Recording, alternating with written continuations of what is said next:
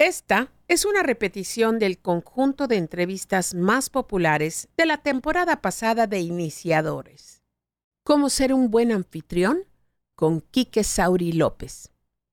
No había otra forma de cerrar esta temporada más que con un invitado de súper lujo, el siempre ameno y encantador Quique Sauri, apasionado de los eventos, anfitrión por excelencia y lo que le sigue de carismático. En este popular episodio hablamos de lo que hace y lo que no hace un buen invitado. ¿Cómo se llega a una reunión? ¿Qué llevar? ¿Qué no llevar? ¿Qué decir? ¿Qué no? Y no solo cómo ser un buen invitado, sino también cómo ser un buen anfitrión, cómo marcar el ritmo de la reunión, entre otras cosas. No, no, no, no, no te la puedes perder. Y si ya la escuchaste, por favor, hazlo otra vez y no dejes de tomar nota. Es todo un arte, Maru. Creo que es algo que, digo, a mí me apasiona, me apasiona estar con gente, me apasiona recibir gente, me, me apasiona ayudar a la gente a organizar sus, sus eventos, sus reuniones, sus fiestas, sus bodas. A mí me encanta recibir gente en la casa, como, como digo, me chifla. Y mi casa, la casa de todos, es una casa para una persona muy cómoda para mí, a veces la siento enorme, pero hay, la curiosidad de que, de que a mi gente, a mis amigos, a, a, a, mis primos, les gusta ir y meterse y a chocarse en mi casa. Y un poco pensando porque creo que al final es porque los hago sentirse en su espacio de verdad. Y no solo con el decir, estás en tu casa, sino los dejo estar en su casa y, que, y que tomen un poco el espacio, ¿no? Y un poco por allá, em, pensando en cómo ser un buen anfitrión, lo primero que, viene a, mi cabeza es pensar a quién voy a recibir. Ok. Y tener muy claro qué tipo de reunión voy a tener. Si vienen mis tías con mis tíos, si vienen mis primos, si vienen unos compañeros de trabajo, si vienen los amigos de toda la vida a tomar una cerveza, o si vienen unos posibles socios con sus esposas o con sus esposos que a lo mejor no los conoces y que va a ser algo mucho más formal. Y creo que el éxito siempre está en planear dónde recibirlos, cómo recibirlos y con qué. O sea, jugar con el ambiente. Ya. Imagínate que llegas a casa de alguien con el que has charlado dos veces y que, te, y que es de esa gente que te cae bien y te dice, a ver si cenamos y un día suena tu teléfono, Maru, te espero con Ralph a cenar a la casa, le voy a decir a unos amigos más que vengan, ¿no? Pero tú no sabes quiénes son esos amigos y tu anfitrión tampoco lo conoces tanto. Sí. Pero tú como, yo como anfitrión voy a planear que cuando llegues, saber ¿Qué te voy a ofrecer? Una bebida refrescante de bienvenida, que haya una musiquita agradable que permita conversar, por ejemplo, recibirlos en una primera eh, área, en la sala, por ejemplo, con una botanita seca ya instalada. Em, me gusta eso, ya instalada. Ya instalada. No que llegues. Y esto, oye, espérame que ahorita te lo traigo. Espérame, voy a abrir las papas. No sé estas cosas, no. Porque eso, a ti como invitado te va a inquietar ¿en qué te ayudo? En nada, espérate. Entonces te sientes a ti sentada y tu anfitrión corriendo como un loco, abriendo el dip y preparando con el tenedor Tienes allá. toda la boca y llena es de razón. muy incómodo, tanto para ti que estás corriendo como un loco, o como para ti que estás sentada viendo la decoración de la casa o viéndome hacer y diciendo, a lo mejor tú llegaste con un postre, con una botella de vino, si fuera el caso del postre, pues a la nevera, si es el caso, el vino a, a, poner a temperatura tomarlo como anfitrión, dar las gracias. Sí. Creo que es importante nunca llegar con las manos vacías. Eso, a ver, te voy, a, interrumpir. Cuando un invitado llega con una botella de vino, ¿se espera que tú abras esa botella de vino o es para ti? ¿Qué, ¿Qué, hacer? Lo que yo hago, Maru, es ser muy claro y decirte, traje esta botella de vino para ti para que disfrutes en otro momento. Okay. Y traje este para que nos tomemos, o te traje dos para que nos tomemos las dos, o te traje esta para que brindemos y solo llevaste una. Sí. O te traje unas flores, o te traje un set de jabones. Espérame, porque yo quiero respuestas. Pero ¿qué pasa? Eso depende de quién me trajo el vino. Pero si no me dicen la nada. sirvo. Si no me dice nada, la, sirvo. Perfecto. Y pronto. Ya. O sea, de primero Pues a lo mejor, si tú tienes un vino, mm, si tú estás agasajando a tus invitados y tienes algo sumamente especial para ellos, puede ser el segundo. Ya. Y hacer comentario, este vino lo trajo Maru para que tome, para que, para que tomemos una copa hoy. Ya, ya. Pero sí, si no hay, si no hay em, otra cosa, lo abrimos. Lo abrimos, perfecto, ok. Y entonces estar y sentar, entonces cuando llegue tu invitado, sentarte verdaderamente a conversar y a conversar de cosas que sean agradables y que no causen em, ni polémica, ni incomodidad, ni malestar. No digo que hablemos de tonterías, hablemos de cosas agradables. Pero que no recibas a alguien, ¿qué tal? ¿Cuántos infectados de COVID? Están terribles. Sí, hombre. Los, hospitales. Y, que, a lo mejor toques una, una, fibra sensible, que esta persona haya perdido algún amigo o familiar. y entonces se, se, pierda un poco el ritmo de la reunión, ¿no? Al final lo que queremos es atender y agasajar. Y cuando lleguen tus otros invitados, si no se conocen, hacer una presentación cordial, clara, amena, y que tú puedas dejar en, eh, claramente decir, cuáles son los gustos de esta persona. Ya. Em, Quique, te presento a Maru. Maru es una gran viajadora, disfruta del comer y del estar. Maru, te presento a Quique. A Quique le encanta la música y es un gran... le encanta conversar. Sí, sí, sí. Entonces tú ya sabrás, ay, ¿te gusta viajar? Y, y ya, ¿a dónde vas? ¿A dónde estás viajando? Y así se arranca una conversación y rompes muchos hielos. Ya. Es, es una responsabilidad del anfitrión y de la anfitriona, hacer estas presentaciones y no simplemente sentar a la gente. Hay, anfitriones que no por otra cosa, sino porque es su carácter, como, como decía mi chichi, que te sientes y, ah, Maru, Kika, mucho gusto, mucho gusto, y todos con cara de, de circunstancia, ¿no? Pero no dicen nada. Pero nadie dice nada y no sabes qué está pasando, no sabes ni con quién estás hablando y a lo mejor tienes un background de que habías escuchado el nombre, pero y si no, no, no, no sabes. O sea, esta parte generosa de ayuda del anfitrión tiene que darse. Tiene dar que darse. un poco de información. Es correcto. Es una persona que hace esto. Y a lo mejor a la hora de la cena o de la comida o del desayuno o pasar al comedor o a otra área y tú ya tener muy claro si vas a, cómo servir la comida, ¿no? Si va a ser un buffet donde cada quien pase, si va a estar al centro, un plato servido y hacer que las cosas sucedan. Creo que es importante tener ayuda en la medida de los casos, en la medida de las posibilidades. Para que tú no salgas y tú no estés. Para que tú no ahorita salgas. Ahorita vengo, voy por esto. Exacto. Hielo, ahorita, eh, ¿alguien más? Sí. Es correcto. Y creo que también es importante tener, o sea, nos pueden encantar las mascotas, por ejemplo, por ejemplo. Sí. Pero no sabes si a tus invitados les gustan las mascotas. Entonces, a lo mejor la primera vez que recibes a alguien en casa y no estás seguro cuál es su... Guarda al perrito. Poner al perrito en otro espacio o al gatito en otro espacio. Sí, no el clásico de no hace nada, no, hace, nada. Y, tu invitado con cara de terror, ¿no? Sí, sí. Em, creo que es importante tener algunas cosas em, para el invitado, por ejemplo. En el, el baño es un lugar obviamente íntimo y no sabes qué trae cada invitado cuando llega. Ya. Entonces, tener en el baño unas mentas, alguna pastillita, crema, eh, jabón de, de, manos, cosas que pudieran servir y que de algo que puedas entrar y digas, ay, ¿cómo es que no ¿cómo no tengo un alfiler o una cremita o un, pas, un pasador y que, esté allá en un botecito? Una versión mini de esas canastas que encuentras en las bodas. Puede estar en una bombonera, como algunas cositas. Creo que es una forma de apapachar a tu invitado y hacer de considerarlo. de considerarlo. Súper, súper. Tú como invitado, creo que se vale ser honesto, o sea, se vale preguntar, ¿alguien no come mariscos? alguien es alérgico a algo, creo que es importante.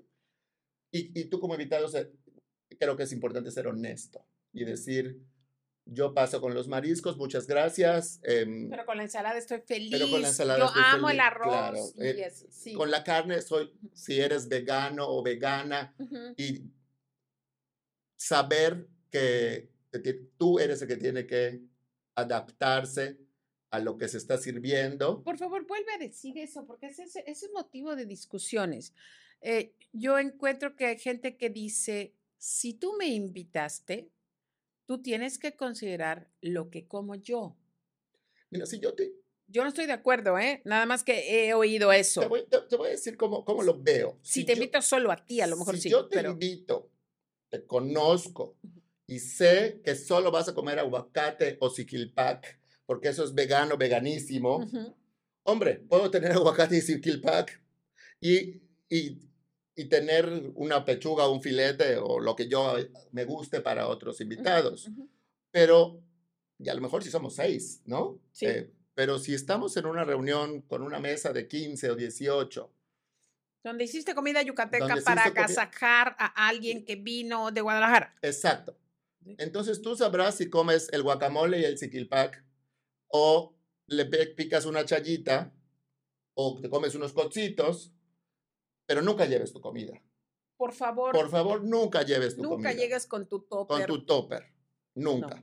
Está horrible. Sí. Y entender que yo te invité, pero que a lo mejor no conozco tus preferencias y tus alergias o tus alergias y que estoy dándote lo que yo considero lo mejor para, para mis invitados y intentar ser generoso con eso o generosa con, con, con eso y adecuarte tú a, a, lo que te están invitando con mucha honestidad y claridad sin hacer un aspaviento de, no, porque yo no como carne y entonces sí, voy a morir de hambre. Y ustedes se van a morir porque los triglicéridos se van a ir arriba y... Y porque pobres animalitos de la creación, o sea, creo que no es un tema no para la momento. mesa, no es el momento, luego discutimos esos, esos temas y si la carne roja es parte de la contaminación y, de, y, de, y del calentamiento global, luego lo pensamos. Que, son verdad, pero como tú dices, no son tema para la mesa. Sí. No en, esa, en, es, en, el momento, ¿no? Y creo que llevar una, una, una, una, reunión ligera. Y entonces viene un momento para mí muy importante, que es como el detonante, o sea, el saber qué va a pasar. Ya cenaste o ya comiste, te ofrecieron el postre, te ofrecieron tu café, a lo mejor te tomaste dos copas de vino o a lo mejor directo te tomaste un whisky, pero tu anfitrión te va a dar la pauta de qué es lo que sigue y hay que estar muy shush y hay que estar muy ah, alerta. Ajá. Si en eso el anfitrión o, o, o, le baja un poco a la, a la luz, sube un poco el volumen de la música y ofrece carajillos, por ejemplo, Uh -huh. claramente el anfitrión quiere que se queden a, a continuar la fiesta. Está Pero creando el ambiente. Está creando el ambiente Sí. para continuar la fiesta. Pero si en ese momento el anfitrión te ofrece el café y en eso saca una jarra de agua, pues claramente también dice que te están invitando a, a terminarte el café y, Y tomarte dice, un vaso "Te- de agua. mañana tengo un día terrible y tengo que madrugar. Y hay que estar es- muy alerta con eso. Sí, Porque sí. entonces empieza aquella broma de la visita tiene sueño, cuando, el- Sí. cuando, el, cuando el dueño de la casa empieza a virar sus ojos, ¿no? Y a lo mejor uno se la está pasando bomba, pero no era la intención de, de la noche que nos den las 2, 3, 4 de la mañana, ¿no? Sí, sí, sí. Entonces, estar muy pendiente de ese momento, que a veces no nos queremos ir, pero lo que toca es decir adiós, ¿no? Y se puede considerar decir la próxima en mi casa y invitar al mismo grupo y tú sabrás cómo, cómo quieres llevar tu noche o tu tarde. Pues esto que acabas de, de comentarnos son esas reuniones pequeñas, ¿no? Sí. Esas comidas o desayunos. eh, creo que En una casa. En una casa. Y, y, y el, este hecho de la puntualidad, eh, Quique, cuando tú esperas a alguien a comer o a cenar o a desayunar y citas para cierta hora, eh, bueno, a mí me enloquece, ¿no? Yo creo que hay que llegar a la hora que te invita. a la hora que te invitan. Porque. Los tiempos seguramente están planeados con relación a eso, A la comida que se va a, a la servir. comida que se va a servir y también considerar que no eres el único invitado y que seguramente no van a servir los alimentos hasta que estén todos. Entonces, sé puntual porque si tú tienes hambre, probablemente tus compañeros de, de reunión también, ¿no? Sí. Oye, para, para, eh, quiero, quiero agotar todas las preguntas y todas las dudas que yo tengo. Para estas reuniones, tú estabas diciendo que es muy importante, o para ti, tú consideras Sí. que es importante llegar con un regalito, lo que les dicen en inglés el hostess gift, el regalo para la anfitriona. El vino es un buen ejemplo. Pero no tiene que ser alcohol, Es, eso es lo que te iba a, a preguntar. ni comida ¿Qué ejemplos, necesariamente. ¿Qué ejemplos puedes dar de regalos para anfitriones? Mira, Cuando puede alguien haber te unas galletas, por supuesto. De cookies, de sí, es- cookies. se me hace muy, muy buen plan, muy buen Puede- consejo. Puede haber también flores. Eh, el manual de Carreño decía flores o dice flores, pero puede ser también algo para la casa, puede ser uno, un juego de, cremas, por ejemplo, para el baño, o puede ser un, un, juego de ahora de, de, un gel y un desinfectante. Pero también puede ser que le llegues con algo más personal, como un libro. Oye, te traje este libro, yo ya lo leí, me gustó muchísimo, y ponerle ya unas palabras. Puede ser también, em, creo, que, creo que debe ser algo de buena calidad, no ostentoso y no carísimo. O sea, no es algo para impresionar. exactamente, que haga al, al anfitrión sentirse comprometido. Creo que al contrario, tiene que ser algo para agasajar, para agradecer, para intimar. ¿Y qué, qué hacer cuando tú ya planeas y tienes un menú y la gente mm, con muy buena intención y buena educación te pregunta, ¿te llevo algo? Em, ¿Qué es? O sea, uno responde, no, gracias, o a lo mejor sí necesita algo, pero, ¿qué pasa cuando las personas insisten en que quieren llevar algo? Yo, a mí me gusta ser muy honesto y decir, no, gracias, hay de todo. ¿Para qué traer más? ¿No? Como, pero hombre, yo te quiero llevar algo porque entonces, que mira, ¿habías pensado en algo? Se puede preguntar, pues una botana. Entonces, a lo mejor puedes decir, ok, bienvenida. Probablemente sea una persona que tiene un tema con la alimentación y va a llevar a una botana que pueda que comer. Pueda comer. Probablemente puede ser el caso, ¿no? Em, hombre, si está algo pequeño, si estás en una cosa mayor, seguramente no va a ofrecer. No vas a ofrecer y vas a decir que no. ¿Quieres siempre. que te lleve el hielo? Exacto. Eh, creo que, y tampoco puedes, creo, tú como, como anfitrión, tampoco puedes pedirle a un invitado que te lleve algo que sea de primera necesidad y que no puedas empezar la fiesta sin, sin, que tú... Te encargo el hielo. Te encargo el hielo, te encargo los refrescos, te encargo el agua. servilletas. es que no hay becado fulanito, entonces tú quedas fatal, ¿no? Fulanito, ¿no? Tú me invitaste y no, no hay un hielo, está horrible. Así es. Estas son con las reuniones sencillas, chicas y todo. Para las reuniones eh, formales, yo creo que hay más responsabilidad, las reuniones grandes, para quien es el invitado. Correcto. Porque generalmente las reuniones grandes, las bodas, eh, los bautizos, pues siempre te las está organizando, no siempre, pero muchas veces te las está organizando un profesional, que es lo que, lo que hacemos y ustedes ven los detalles, ¿no? Cómo se va a sentar la gente, cómo se van a distribuir los invitados, quién se va a sentar, porque en una boda... se van a contratar al final? quién de los novios, de las novias, dónde ponemos a los niños, o sea, muchas cosas. Pero uno como invitado, ¿cuáles son, ¿cuáles son los errores que tú ves que la gente comete porque no lo sabe? Al ser invitado a un evento... Creo que no sabe todo lo que hay atrás de, un evento, todo lo que cuesta cada persona sentada en una fiesta. Tú tienes al, esta, estamos ahorita diciendo esto. Como en una boda. 17 de febrero del 2022, un platillo promedio de una boda de 300 personas en una hacienda, más o menos como cuánto cuesta cada invitado. Lo podemos decir eh, lo podemos decir de una manera así, sin compromiso, porque ni estamos casando a nuestros hijos, ni nada. Creo que depende de muchos factores, eh, muchos, y no, no quisiera sonar... Eh, Promedio. Yo creo que entre 2.500 y 3.000 pesos. Por persona. Por persona. Ok. Esta es una buena base de saber, porque como lo que acabas de decir, mucha gente no está consciente de qué es lo que quien está invitando está contratando, invirtiendo, viendo, detallando, considerando, planeando. claro. Entonces, esto es, pero aún si fueran mil pesos por persona. aún sí.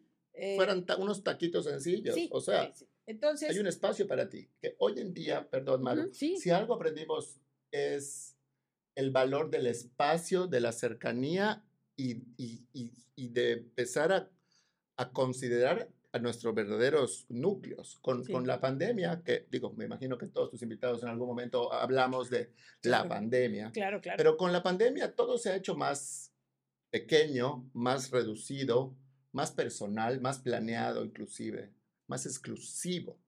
Em, y yo creo que nos vamos a quedar con, este, con estas formas un rato más. ¿Tú crees? Yo creo que sí, Maru. Fíjate que me parece que estamos descubriendo como invitados y como anfitriones las maravillas o las delicias de estar apapachados y arropados en grupos selectos en donde puedes disfrutar y, y gozar más que cuando hacíamos esas pachangonas en donde hay 600 o 1500 personas. Y tengo que invitar a fulano, y estos me invitaron aquí, y estos no los puedo dejar porque se van a hablar. Y estos son los compadres de mis compadres que posan grupo, y entonces para que estén Ahorita estamos escogiendo realmente con quién nos gusta pasar. Y entonces hay que dar ese valor, como cuando te invitan y llega una invitación. O sea, me ha pasado últimamente que llega una invitación a una boda y digo, wow, qué emoción. consideraron. Que esta persona que le tengo un cariño, pero a lo mejor no pensaba estar entre sus 150 más cercanos, ¿no? Selectos, ¿Qué cosa? Entonces, crea un compromiso a la hora de decir sí voy, que creo que es algo que ahora te invitan y te preguntan, ¿va usted a acompañarnos? Sí. Y si dices que sí, pues... Es sí. Es sí. Y creo que ahí hasta hace algún tiempo jugábamos con ese sí. Y decíamos, sí, hombre, sí, sí voy a estar. Y tú sabes que ese día ya tienes un boleto para irte a Nueva York. Pero te da una pena horrible, te da una pena horrible decir no voy a ir. Entonces creo que como un tip es, en estos, estos eventos muy grandes, no hagas tú como anfitrión la confirmación, sino que te la haga alguien a lo que no le puedan poner cara ni, ni voz. Esas personas que hablan de tu parte. Estamos hablando de la boda de Margarita y Javier para confirmar su, presencia. Porque vas a sentir un poco más de libertad a la hora de... No, me, no, te va a dar pena no es mi amiga. no a, tu amiga, ¿no? Y vas a ser más honesta y decirle, no, muchas gracias, agradezcale. Yo también le agradeceré a mi amiga, pero ese día ya tengo un viaje. Se acabó. Se acabó. Chico pleito. Y creo que allá está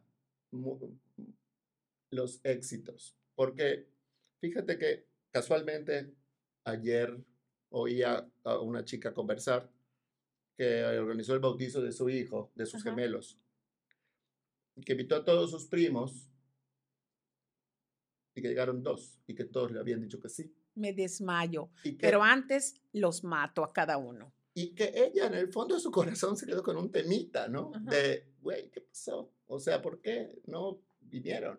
Si todos dijeron que sí, o sea, no sí es suficiente como para, como, para estar segura y tenía una mesa destinada para los primos, ¿no? Llegaron dos y eran doce, o sea, ¿qué pasó? Entonces... ¿Qué pasó?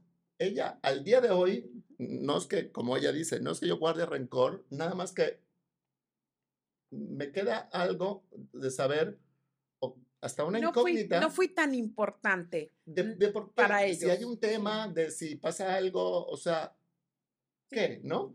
Entonces, es, es, la importancia del sí o del no, de origen, porque si de entrada a, a esta niña le hubieran dicho para el bautizo de, sus hijos, muchas gracias, pero ese día tengo trabajo o ese día voy a estar de viaje o ese día ya tengo otro compromiso, ella no se generaba una expectativa, ni separaba tu lugar y a lo mejor invitaba a otras personas.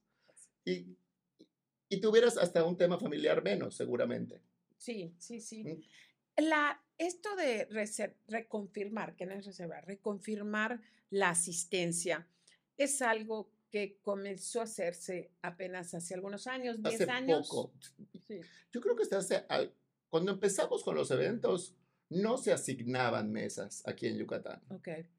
Em, se separaba una mesa que decía papás del novio, papás de la novia. ¿Y todos los demás? Amigas de la novia, amigos del novio y todos los demás. Un poco, un poco tú sabes dónde vas a estar en cada evento, o sea, y te acomodas un poco, digo que la selección natural nunca falla y sabes dónde y hasta haces grupo. Y me parecía que era una forma muy a la yucateca muy em, sencillota de, acomodar. Sin embargo, ahora... Pasa el tiempo y no solamente somos yucatecos los que vivimos en Yucatán. Y yo creo que la gente se vuelve también más organizada y más planeada. Y en esta misma planeación, tú empiezas a escoger los lugares, inclusive de tus amigas, tus amigos, tus compañeros de trabajo, tus compañeros de la universidad, aquel grupo random que todos tenemos ahora, un grupo random, que normalmente es gente muy divertida, eh, los amigos de algún hijo o algún hermano, entonces empiezas a acomodar para que tú también tengas un poco la tranquilidad o, la, o el gusto de tener a tu gente cerca y saber que entre ellos van a también pasársela bien y ya no que uno esté en una esquina y otro en otra. Y es una chamba importante. O sea, yo me imagino es una chamba fuerte. Un dolor de cabeza. Bueno, yo organicé la boda de la fiesta, la boda de mi hija, que solamente fueron 110 personas. Pero sí, sí, con quién se sienta quién. Y aquí, espérame, este, la mesa es para 12, pero son 13. ¿Y dónde ponemos? Es, es, un ajedrez, es chamba. y, normalmente es lo último que se termina de, de armar en un evento o en una fiesta. Y para eso también sirve reconfirmar. Y para eso sirve confirmar. Porque a veces estás tomando en cuenta a una persona que nunca está planeando asistir. Y, y, entonces dejas en una mesa dos lugares que pudieran ser para alguien más o un lugar que pudiera ser para alguien más. Em, ¿Qué empezó? Pero estábamos hablando de que hace algunos 10 años, más o menos, la gente empezó a reconfirmar. ¿Y cuál, cuál era la respuesta? Porque a Yo creo que al principio mentíamos. Yo creo que al principio mentíamos y no decíamos la verdad. Siempre decíamos, sí, sí, sí, sí, sí, sí. Por supuesto, no me lo por, No me lo voy a perder. Em, y, aprendimos a ser más honestos. Creo que hemos aprendido a ser más honestos. Ahora em, me sorprende que ahora de pronto me llega un WhatsApp de un teléfono raro y con una, un texto en donde te piden confirmar a la ceremonia, si es que la hay, y te piden confirmar a, a la fiesta. Entonces tienes que dar ahora dos confirmaciones. Ah, yo no sabía, porque, porque a la iglesia tampoco pueden entrar todas las personas que antes entraban. Pues creo que ahora cada vez está un poco más laxo el, el protocolo. Ya. Sin embargo, me parece que estamos heredando un poco esto de, de, de, lo más duro del COVID. Y me han tocado, el próximo sábado tengo uno donde te piden confirmar a la ceremonia y a la fiesta. Y pues creo que hay que ser muy honestos, ¿no? Ok, entonces recibes una invitación. ¿Con cuánto tiempo de antelación es propio entregar invitaciones para una boda? Mira, creo que aquí en Yucatán, y, y, o más bien, para ser un poco más globales, cuando vamos a invitar a una boda o a un evento en nuestra ciudad, de gente de nuestra ciudad, creo que puede ser un mes o un mes y una semana de anticipación. Okay. Em, que es gente que no se va a tener que desplazar, que vive cerca del lugar donde va a ser la boda, la fiesta o el, o el evento, y que lo único lo que hay que hacer es separar en agenda el día, ¿no? Em, y que ellos sepan que están invitados, o sea, con la formalidad que le das a tu evento. Creo que para mí la invitación y cómo invitas también es muy importante Entiendo también los temas ecológicos y el papel, pero ahora que me llegue un WhatsApp con una invitación, pues me da a pensar que estás organizando una fiesta de WhatsApp. Sí. A lo mejor soy un poco la antigua, pero a mí, me, inclusive hasta para recordarte dónde, ya qué hora y etcétera. yo he recibido, el papel y, Está lindo. Yo, yo he recibido invitaciones a bodas en correos electrónicos. Y se me hacen encantar. A mí me encanta. Nunca he recibido en WhatsApp, en WhatsApp. No sé si, no sé qué impresión me daría. Pues, ¿Sabes qué pasa? Uno, que no la tienes a la mano. Dos, se rola, o sea, se puede girar. Es verdad.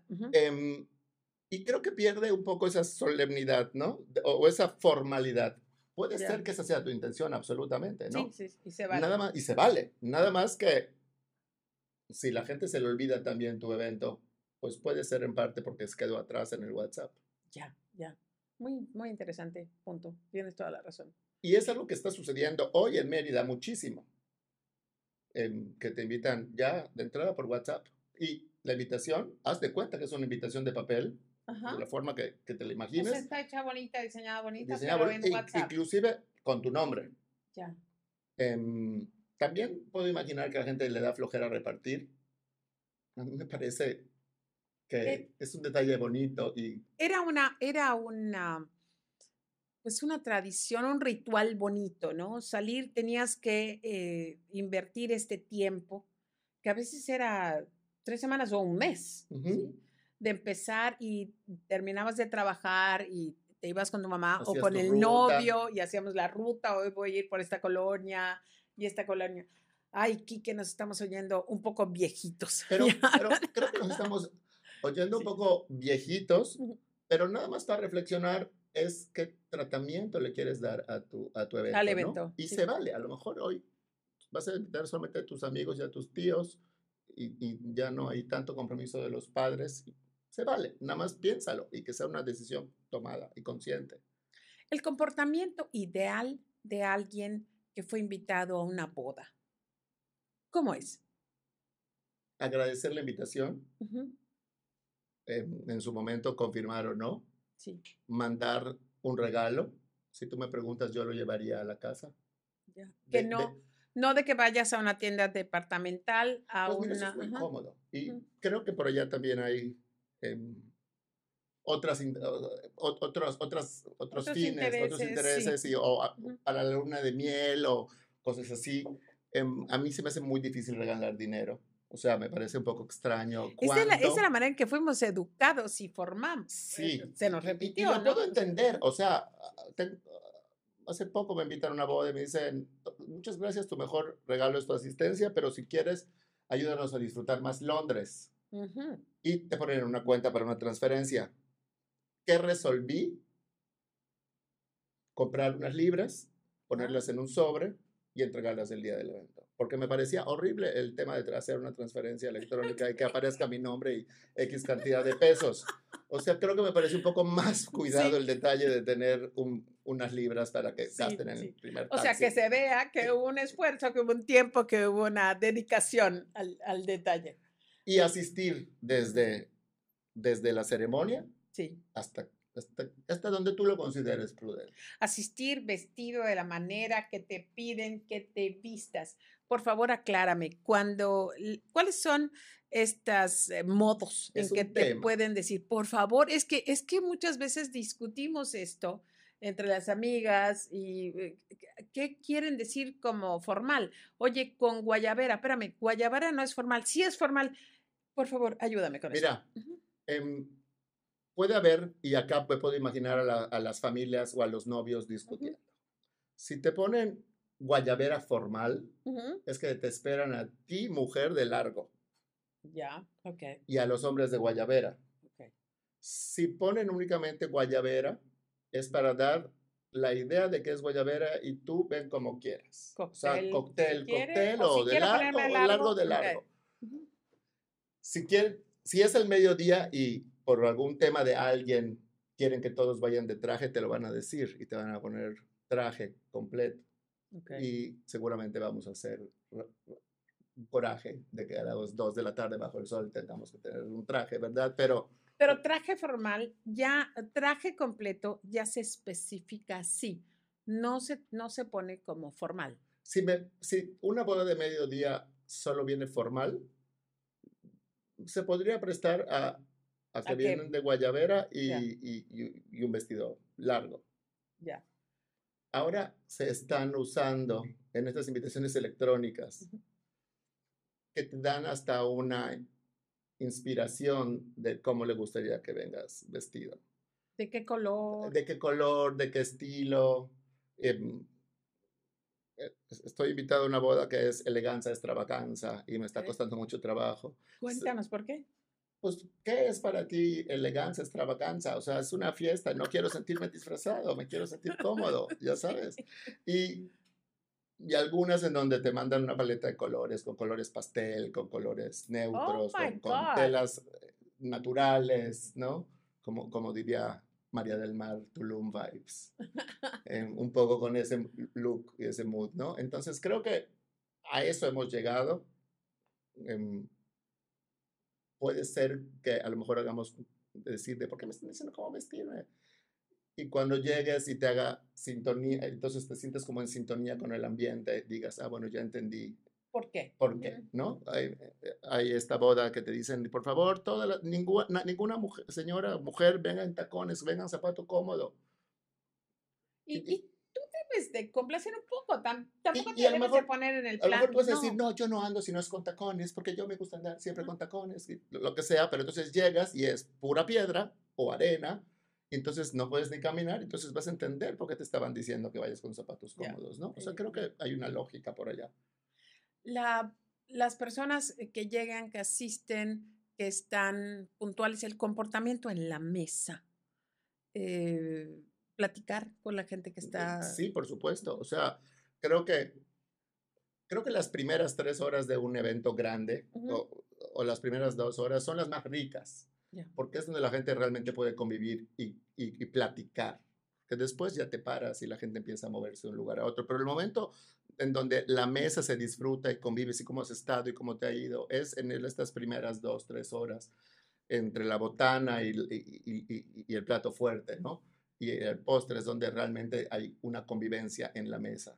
Y eh, creo que hay que ser muy agradables y muy amenos. Probablemente estás con un grupo de siempre, en donde se ven con cierta frecuencia, pero a lo mejor te van, a, sentar con aquellos compañeros de la universidad que no ves hace muchos años y es un buen momento para reencontrarse. Y, con los invitados de, de, la novia que vinieron de fuera y que no conocen a nadie. Y, y, y te piden un poco hacer este papel de coanfitrión o coach y de...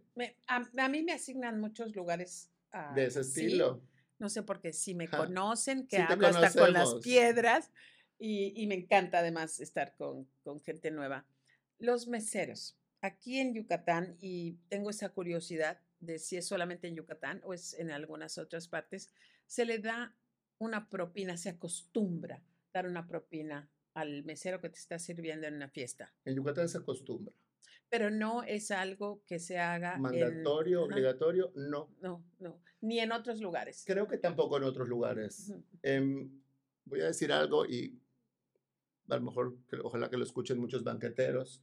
Creo que tenemos unos meseros que es gente sumamente amable, gente muy trabajadora, gente que está muy pendiente. Solícita, cordial, sí. De, de, de su comensal a lo mejor no son los más refinados y educados a la hora de servir, pero sí seguro los más amables.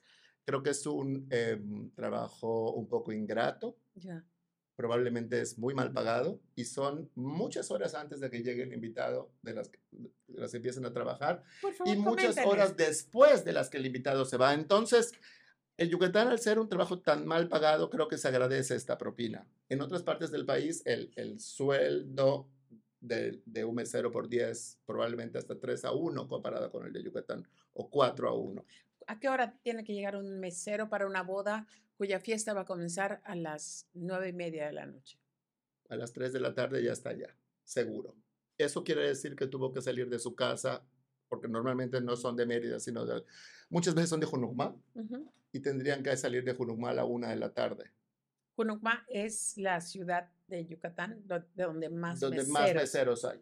Qué, qué interesante. puedes ir un sábado y seguramente es un sábado de noviembre y seguramente van a haber muchas señoras sin sus maridos porque todos están trabajando. Ya. Y, es un algo que se pasa de generación en generación. Entonces a lo mejor salen al mediodía al de mediodía su casa. y vuelven si la boda es a las nueve y media de la noche, seguramente va a terminar a las 6 de la mañana. Tienen que desmontar la fiesta, montarlo todo al camión de la banquetera. Ese es parte del trabajo del es parte mesero. Del trabajo del mesero. Me desmayo. Cada mesero monta su mesa.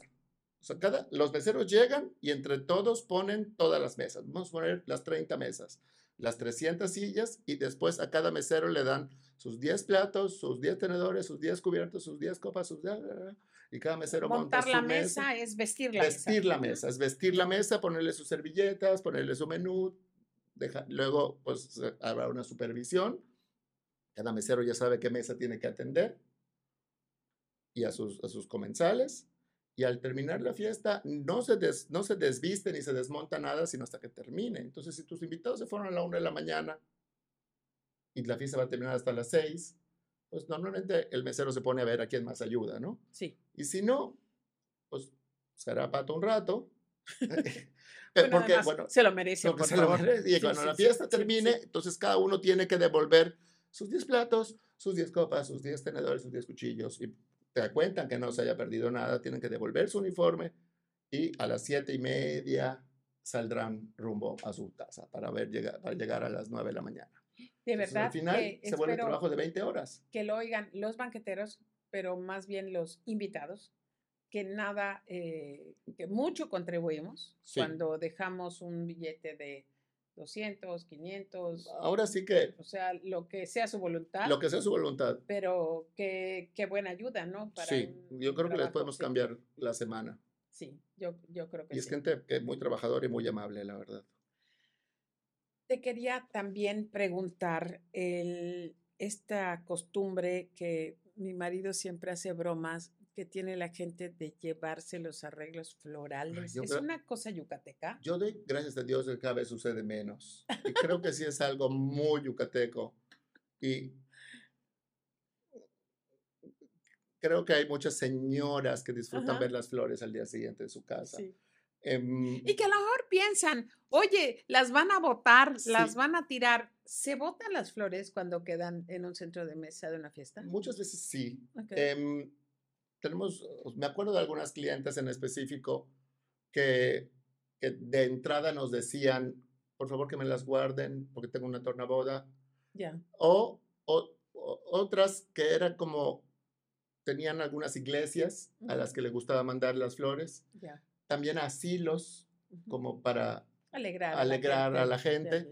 Entonces, creo que es importante darles como, como propietario de las flores, aclarar cuál quieres que sea el fin. Claro.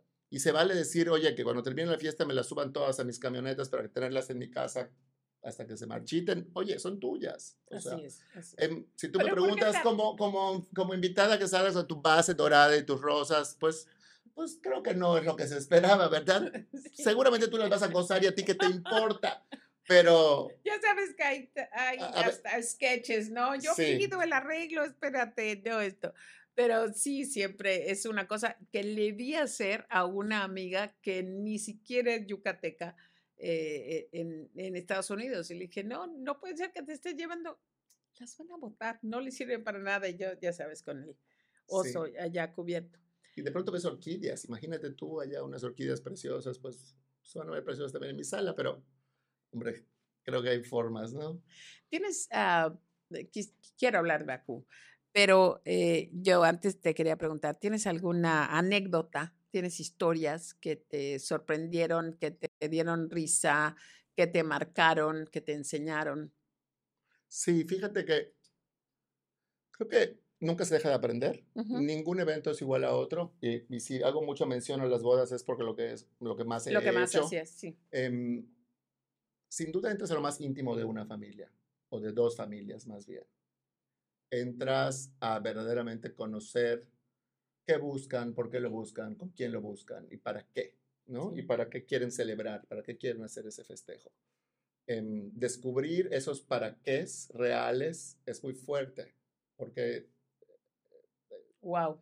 te, te das cuenta quién de una manera genuina quiere celebrar a sus hijos o a sus hijas y quién está convirtiendo el evento de sus hijos de sus hijas en un evento político o en un evento empresarial o en una cosa que, que, no es, ¿no? Para demostrarle a alguien quién sabe qué. O hacer negocios o para dar un, a pantallar.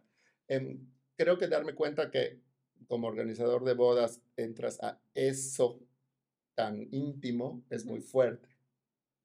Em, es muy fuerte ver también cómo se llevan las, los, la pareja, te das cuenta la afinidad muchas veces, ¿no? Sí, te, ha tocado, te tocó ver eso, a parejas que dices, no, estos no les doy más de tres años. Por supuesto. O sea, desarrollas un ojo clínico, y las parejas te lo dicen. Alguna, me acuerdo una pareja donde ella era de Villahermosa y él de y él veracruzano. Y un día antes en la oficina dijeron, es que no nos queremos casar. Wow, qué fuerte. Y les di, y me acuerdo decirles, ¿por qué se van a casar? Es que ya, pues ya. Y y se casaron y se divorciaron, pero... ¿Qué cosa? Pero de verdad es que ni ganas te daban de montar esa boda porque sabes que ellos ni siquiera querían estar ahí. Que, no, ya me imagino que de verdad está para un libro todas las cosas que te han tocado escuchar. Hay unas parejas que dices, qué cosa más linda, te las comes a las dos, ¿no? De ver que están gozando uno con, con el otro. Em, creo que, y ver cómo los papás disfrutan y les da paz ver a sus hijos. Es como... Tranquilos y enamorados. Tranquilos y tranquilas y contentos y contentas y realizados y realizadas. Creo que es bien padre. Em, y, y más que eso, hay otra anécdota que una, una, una señora encantadora, pero queriendo cuidar todos los detalles como muchas señoras, y el yerno o el futuro yerno, una noche antes de la boda, me dice, ¿cómo te ha ido con mi suegra? Y me acuerdo de contestarle a mí muy bien, yo con ella termino mañana, pero será tu suegra para toda tu vida. y la cara del otro de, que a lo mejor no se había dado cuenta de que yo sabía, yo sé a lo que se refería y él también. Una señora muy peculiar. Una señora peculiar. Pero pues yo termino, como, y como siempre digo y lo digo, nunca lo dejaré de, decir, la boda no es el fin, la boda es el principio. Así es. Y el que no lo tenga claro, que no se case. Así es. Bakú. Ok. Bakú, eh, tú te integras a Bakú con eh, ya, ya hecho, ya formado, ya iniciado. Bakú nace en 2005, yo me eh, integro en 2007. Lo, lo funda María del Mar Montalvo y dos años después, después de colaborar con ella en, una serie de eventos, Península Fashion, Mérida, Cancún, Playa del Carmen me invita a colaborar con ella. Yo me integro a finales de agosto del 2007. Y terminan un ciclo juntos hace unos años. El, María del Mar se casa, se va a vivir fuera de Yucatán, la empresa seguía funcionando y en algún punto em, nos quisieron comprar. Eh, ya habíamos hablado de la posibilidad de vender, de vender el 50%, el 49%, un poco. Pero llegaron y nos dijeron que nos compraban todo. Eh, un poco yo hasta les dije, pero yo me puedo pegar. Em, y fue así como, muchas gracias, pero queremos comprar todo Bakú y vendimos un 10 de enero del 2019. Es el momento clave eh, en iniciadores eh, siempre decimos, ¿no? Eh, la finalidad de un negocio es venderse. Venderse. Porque si no lo vendes, lo compras. Y si lo compras tú y estás contento con el precio, todo está bien. Y ustedes cumplieron ese sueño. Sí. De vender un negocio sistematizado, con sus reglas, con sus... Muy, muy estructurado. Y, y, lo vendimos, y lo vendimos felices. Em, no me arrepiento ni un minuto. hice otras muchas cosas después. Em, la empresa sigue funcionando al día de hoy, con, tiene dos, dos socias, dos directivas que tienen mucho talento, que están teniendo mucho éxito con Bodas Destino. Les tienen allá un target que, ellas conocen por venir del mundo del turismo. Ya. Y, y, la empresa funciona, lo cual para nosotros nos llena de orgullo. Eh, Bakú para nosotros nos, nos marcó, ¿no? Nos, nos formó y, y también como persona me hizo darme cuenta qué cosas me gustan y me apasionan. Y una, una em, primicia, Maru, es que regreso a hacer eventos. No lo puedo creer. En una colaboración precisamente con Bakú. Las, estas eh, chicas maravillosas, me tocó conocerlas. Eh, ellas se quedan con Bakú y eh, obviamente cuando uno bien, vende su empresa, hay, hay arreglos, hay condiciones, ¿ok? Oye, no me vais a empezar a hacer la competencia, o sea, déjame tener esta cartera de clientes, estas el, cosas. El llamado no compete. El, no compete. Y tú no compites porque te vas a trabajar incluso para, creo que la Secretaría de Cultura. De Cultura. En el gobierno del gobernador actual y empezaste a hacer otros proyectos. Empecé a hacer cosas, eh, a desarrollar relaciones públicas de una manera más formal. Eh, eh, entré de una manera un poco también azarosa al tema de restaurantes, de, me encanta. Y entonces un poco haciendo relaciones públicas y estando con el tema de restaurantes, acepté Que, que, el tema de las bodas me gusta. Que lo extrañas. Que lo extraño y que puede haber un nicho de oportunidad en, en, Yucatán con el tema y me acerqué a las dueñas actuales de Bakú y les planteé esta estrategia de hacer algunos proyectos juntos en donde desarrollemos un número limitado de, de, eventos en donde sea Bakú más Kike Sauri. Y me dijiste que yo les pedí que pensaran la propuesta. Exacto. Y la pensaron durante un cortito tiempo. Un cortito tiempo. Em, te dijeron que sí. Que sí. Y, y, estamos muy contentos desarrollando esto. Creo que nos va a ir muy bien. Em, Qué final tan feliz.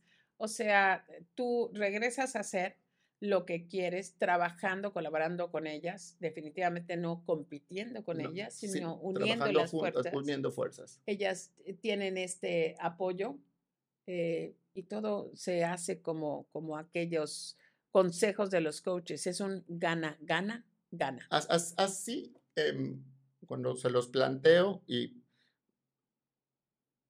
un poco como de una forma, como soy así como, como campechano, muy yucateco, y me dicen, es que esto que nos estás diciendo es un win-win. Le digo, pues así lo veo. Qué bueno que ustedes lo ven también así.